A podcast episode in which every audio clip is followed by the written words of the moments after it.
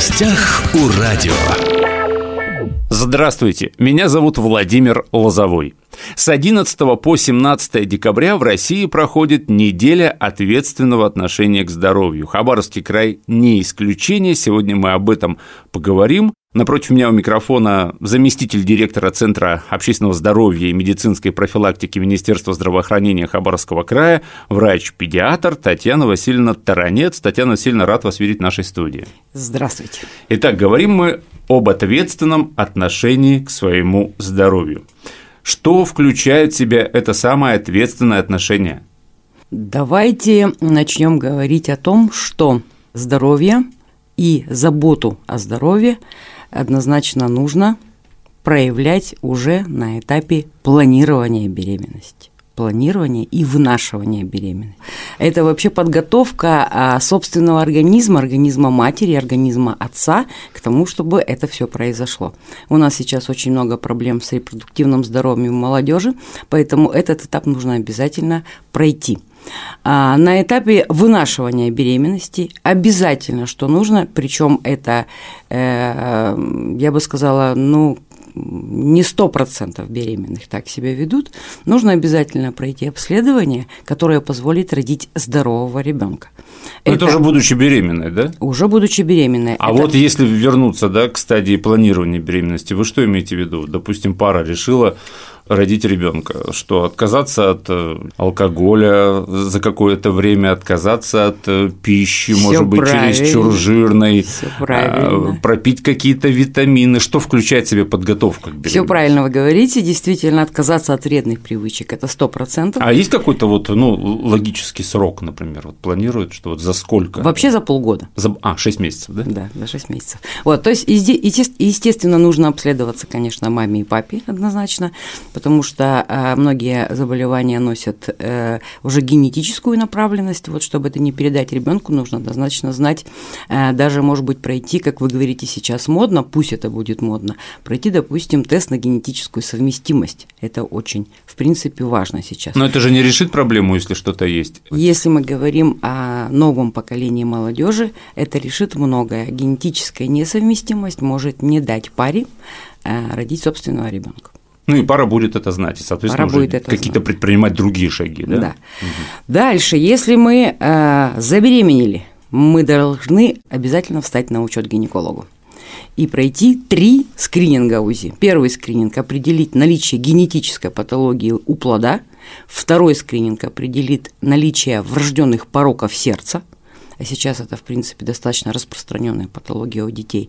И третий скрининг определить, какими, именно каким путем женщина будет рожать. Она будет рожать естественно или будет рожать путем операции, операции кесарево сечения. Мне кажется, это же все э, поставлено на рельсы, когда девушка беременеет, э, приходит консультацию, и там, собственно, алгоритм действий расписан. Главное, то, что доктор прописал, делать, исполнять все. Правильно? У нас очень большой Хабаровский край, у нас есть отдаленные труднодоступные районы, а у нас есть э, ну, такая проблема, что э, доехать, допустим, до медицинского учреждения, где есть аппарат УЗИ, бывает сложно.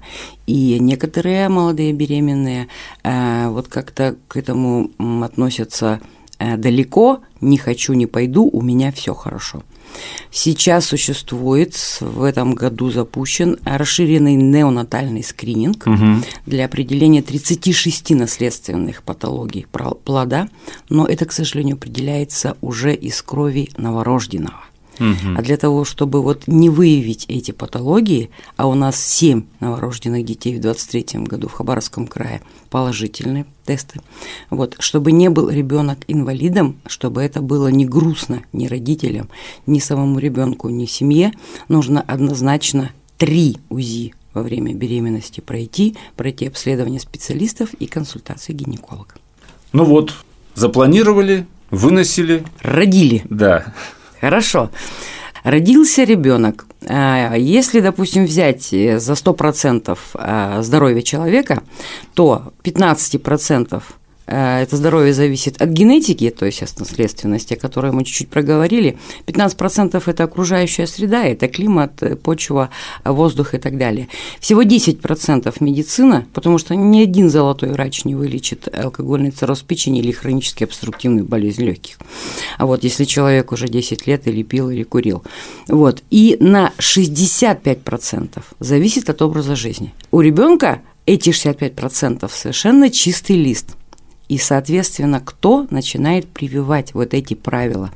А, правила э, гигиены, правила питания правильного, правила а, сна – конечно, это родители. Вот, родители должны научить, как, какую пищу нужно есть, соответственно, собственным примером. Вот, они не должны курить в присутствии ребенка, потому что они сделают из него еще и пассивного курильщика. Вот, а они должны а, начать с ним разговаривать о таких вещах. Вот, и а, если ребенок не ходит в детское дошкольное учреждение, то, в принципе, до школы это, естественно, родители, бабушки, бабушки, не дай бог, э, которые любят пончиками кормить. Я слышал просто такое мнение, что чем позже ребенок узнает вкус сахара, тем ему будет лучше. Я имею в виду сахар, ну вот рафинат, ну в смысле сладости, проще говоря. Это так? Конечно. А, дело в том, что а, в грудном молоке, в молоке матери отсутствует сахар. Там есть углеводы, но это не сахар. Вот э, в прикорме в детском, во фруктовых вот этих и овощных пюрешечках тоже нету сахара и соли. Вот, сахар и соль – это усилители вкуса. И они, в принципе, mm-hmm. если э, ребенок не пробует это, ему вполне достаточно того, что находится в этих пюре и находится в грудном молоке. То есть, пока ребенок не увидел, что есть, в принципе, конфета, и ему никто не рассказал, что она вкусная и сладкая, ему она, собственно, и не нужна, он не знает даже пока этого родители, усилителя. Пока да? родители, особенно бабушки, не дадут ему эту конфетку. Рассказать, что она сладкая, это одно, но если он попробовал, конечно, он захочет это. И самое плохое, что а, умиляются мамы, умиляются удивляются бабушки, как быстро э, набирает вес их ребенок, вот. А на самом деле это катастрофа, э, потому что у нас э, заболеваемость первичным ожирением у детей выросла на 34%. Есть такое, опять же, мнение, что да маленькому можно толстеть, потом все нормально будет с возрастом. А жировые клетки закладываются в организме ребенка во время беременности а потом наполнятся они жиром или не наполнятся. Это уже зависит от того питания, которое он будет э, употреблять, ну, какие продукты он будет употреблять. Ни одна конфета, ни одна шоколадка, ни одна э, вот это вот новомодные сейчас постилки, мармеладки с кучей пищевых красителей, пищевых добавок не добавят здоровья человеку. А вообще здоровье детей в последние годы как-то изменилось? Какие-то, не знаю, может быть, новые заболевания э, появились или как-то изменилась вот эта вот статистика болезней детских? Если сравнить, допустим, э, с 2019 года, когда мы запускали проект «Школьная медицина», вот, мы, естественно, мониторили заболеваемость детскую школьников. Вот. На первом месте у нас в Хабаровском крае были болезни зрения, а на втором месте опорно-двигательного аппарата. По итогам 2022 года, это данные э, Единой медицинской информационной системы, э, на 74,9% по сравнению с 2020 годом, в 2022 году увеличилась заболеваемость болезнями системы кровообращения. А с чем это связано? Это снова связано с тем, что мы физически неактивны, мы не тренируем свои сосуды и сердце. Мы едим фастфуды и тем самым увеличиваем свой индекс массы тела и повышаем артериальное давление. Это у нас нарушение ритма, это у нас э, миокардиты после ОРВИ недолеченных или неправильно леченных. Вот это у нас ювенильные гипертонии, чаще всего именно у детей, у которых физически неактивны и которые с избыточной мышечной массой тела. Вы сказали про недолеченную УРВИ и все прочее. Это самолечение? Да, мы отправляем ребенка в детский сад после того, что он 2-3 дня побыл дома, есть такая возможность, а потом капельки в нос э, воспитателю детского сада, долечите, пожалуйста, моего ребенка сами.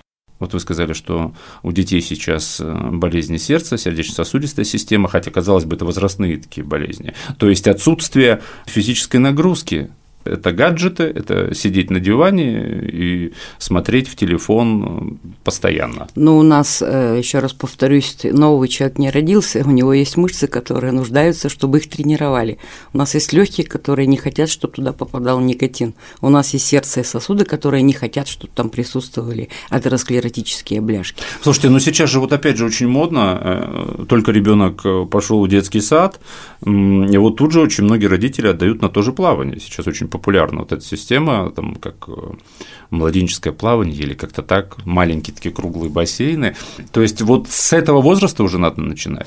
А учитывая, что ребенок э, во время беременности находится в воде, то есть в околоплодных водах, для него это очень привычная среда. Конечно. То есть плавание, наверное, вообще вот самый оптимальный вид спорта для прям вот э, ребенка, которому там 2, да, два с половиной, три года, в принципе. Да, это хорошо, здорово, но единственное, что, как обычно, у нас занятые родители э, делают это, скорее всего, только тогда, когда этот бассейн присутствует где-то рядом, в, да. в, в пешей доступности, да, чтобы не возить. Но, с другой стороны, у многих есть автомобили, а то и по два автомобиля в семьях. Когда ребенок в первый класс идет, э, очень многие родители отдают ребенка на разного рода кружки, секции, там хотят вундеркинда, видать, сделать. Как вы думаете, все-таки лучше, если ребенок пошел в школу, все-таки, чтобы он посещал спортивную секцию или, допустим, там дополнительный английский язык? Один умный педиатр сказал, что ребенок сначала должен быть здоров, а только потом играть на скрипке. Дело в том, что у нас появилась еще же с новым временем и новые проблемы. У нас э, закурили, э, э, запарили дети, э, начиная там, чуть ли не с первого класса. Мы провели социологическое исследование, называлось «Распространенность курения среди обучающихся 5-11 классов». Угу. У нас с 15 муниципальных образований участвовало в этом опросе 4776 школьников. Я считаю, что это хорошая такая выборка. Спасибо Министерству образования и науки, они нам в этом помогли. Так вот, 13,35% детей пятиклассников плюс угу. 7, это получается 12-13 лет, употребляют вейпы. Признались, что в окружении их друзья курят 57%. То есть, в принципе, можно сказать о том, что каждый второй школьник Хабаровского края употребляет вейпы.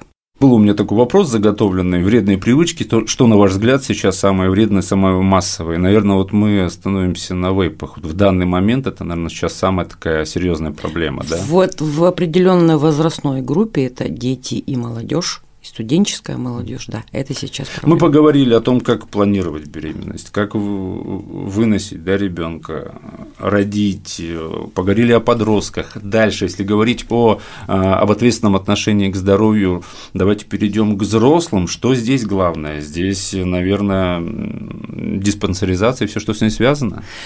Э, молодежь считает, что до 25 лет они бессмертны. Вот, но когда в 35 об этом вспоминает, уже начинает задумываться. Диспансеризация уже два года назад начинается не с 21, а с 18 лет. Угу. На диспансеризацию, на профосмотр один раз в год нужно прийти, независимо, болит у тебя что-нибудь или нет. Есть мнение, придешь к вам врачам, и все сразу там найдете кучу болячек. Так вот, мы ничего не ищем, мы просто констатируем уже те вещи, которые существуют у человека. Если есть проблема, значит, нужно эту проблему как-то решить.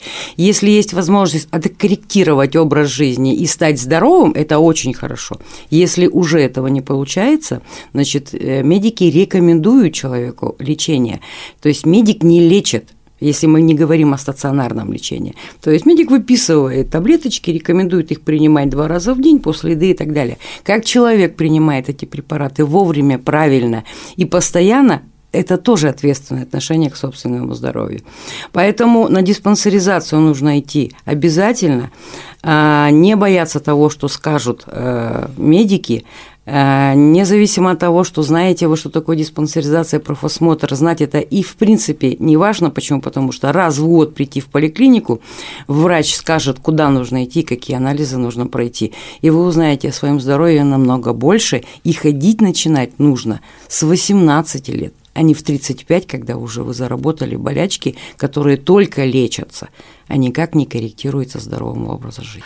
Немножко мы не поговорили, не успели поговорить о рациональном питании. Если вкратце, поменьше жирного, поменьше сладкого, побольше белка, правильных жиров. В принципе, я думаю, что тот, кто заинтересовался этим вопросом, да, как правильно питаться, я думаю, что на вашем сайте, опять же, это все есть, да, все Да, основной критерий, это который э, используется, критерий здорового образа жизни, это 400 грамм овощей и фруктов в сутки и менее 5 грамм, то есть чайная ложечка без горки соли в день. Но, учитывая, что у нас во всех фастфудах, во всех полуфабрикатах существует скрытая соль, поэтому солонку из дома со стола нужно точно убрать. Это основные правила. Сбалансированность – это когда ты съел столько и потратил столько же энергии, сколько, в принципе, вот, ну, чтобы выдержать этот баланс. Сахар – это главная проблема, это в итоге, ну, помимо каких-то заболеваний, да, уже таких конкретных, это, проще говоря, лишний вес, а соль – это давление. Я прав? Да. Итак, сегодня мы говорили о чем? О том, что с 11 по 17 декабря в России проходит неделя ответственного отношения к здоровью. Хабаровский край не исключение. Думаю, что вот эта неделя отличный повод задуматься о своем здоровье, не знаю, э, набрать поликлинику, регистратуру и записаться на диспансеризацию, например, не откладывая это все в долгий ящик. Сегодня напротив меня у микрофона была Татьяна Васильевна Таранец, заместитель директора Центра общественного здоровья и медицинской профилактики Министерства здравоохранения Хабаровского края, врач-педиатр. Татьяна Васильевна, спасибо, что пришли. Мне кажется, понятно, а, интересно рассказали о том, как ответственно относиться к своему здоровью. Спасибо большое. А дорогие радиослушатели, я желаю вам здоровья. Все записи наших интервью есть на сайте Восток России. А, Восток России представлен во всех разрешенных социальных сетях. Всем самого хорошего. Гостях у радио.